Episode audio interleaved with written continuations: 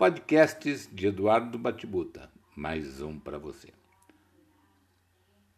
Conselhos inúteis do Tildo. Como já dizia o velho deitado na rede lá na Bahia, se conselho fosse bom, você não ria e ouvia. Portanto, vamos ao que interessa para os primeiros conselhos dessa séria série deles. O tema abordado hoje é conselhos inúteis para quem está pensando em juntar as escovas de dentes, morar junto, casar ou algo do gênero. Para os homens, conselho número um: conheça sua sogra antes e constate se ela está bonitona e enxuta apesar dos 60 anos. Toda filha irá se parecer com a mãe na velhice. Conselho número 2. Verifique se sua amada tem enxaquecas, dores nos braços, lombares ou nas pernas. Conselho número 3. Qual o nível de afinidade dela com a vassoura, as louças e as roupas sujas? Conselho número 4. Se ela é contra futebol, videogame e seus amigos de farra solteiros ou não. Conselho número 5. Se ela exige 100% de sua atenção e presença e não te dá trégua nem para uma breja no boteco e um papo a se jogar fora. Conselho número 6. Se ela te cronometra ou te rastreia pelo celular. Conselho número 7. Se ela é feminista ou progressista a ponto de jogar tudo para o alto, porque o jogo é de campeonato.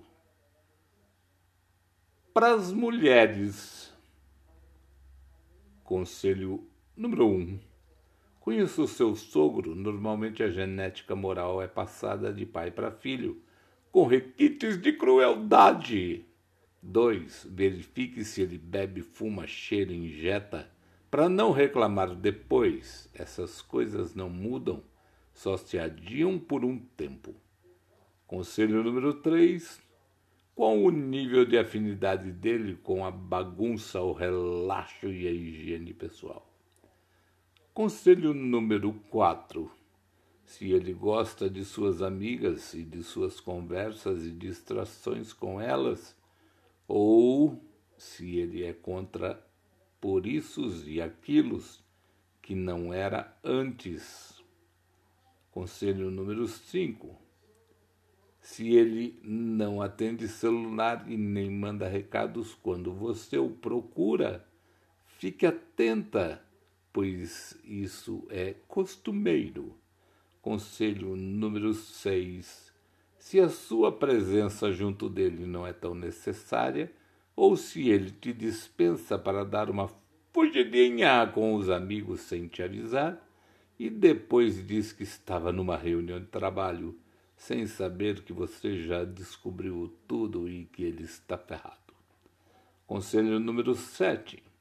Se ele é machista, inveterado e egocêntrico, desvairado, onde o eu está acima do você ou do nós, Conselhos inúteis do tio Du. Aproveite bem, essa é uma oportunidade única para você, meu amigo, minha amiga.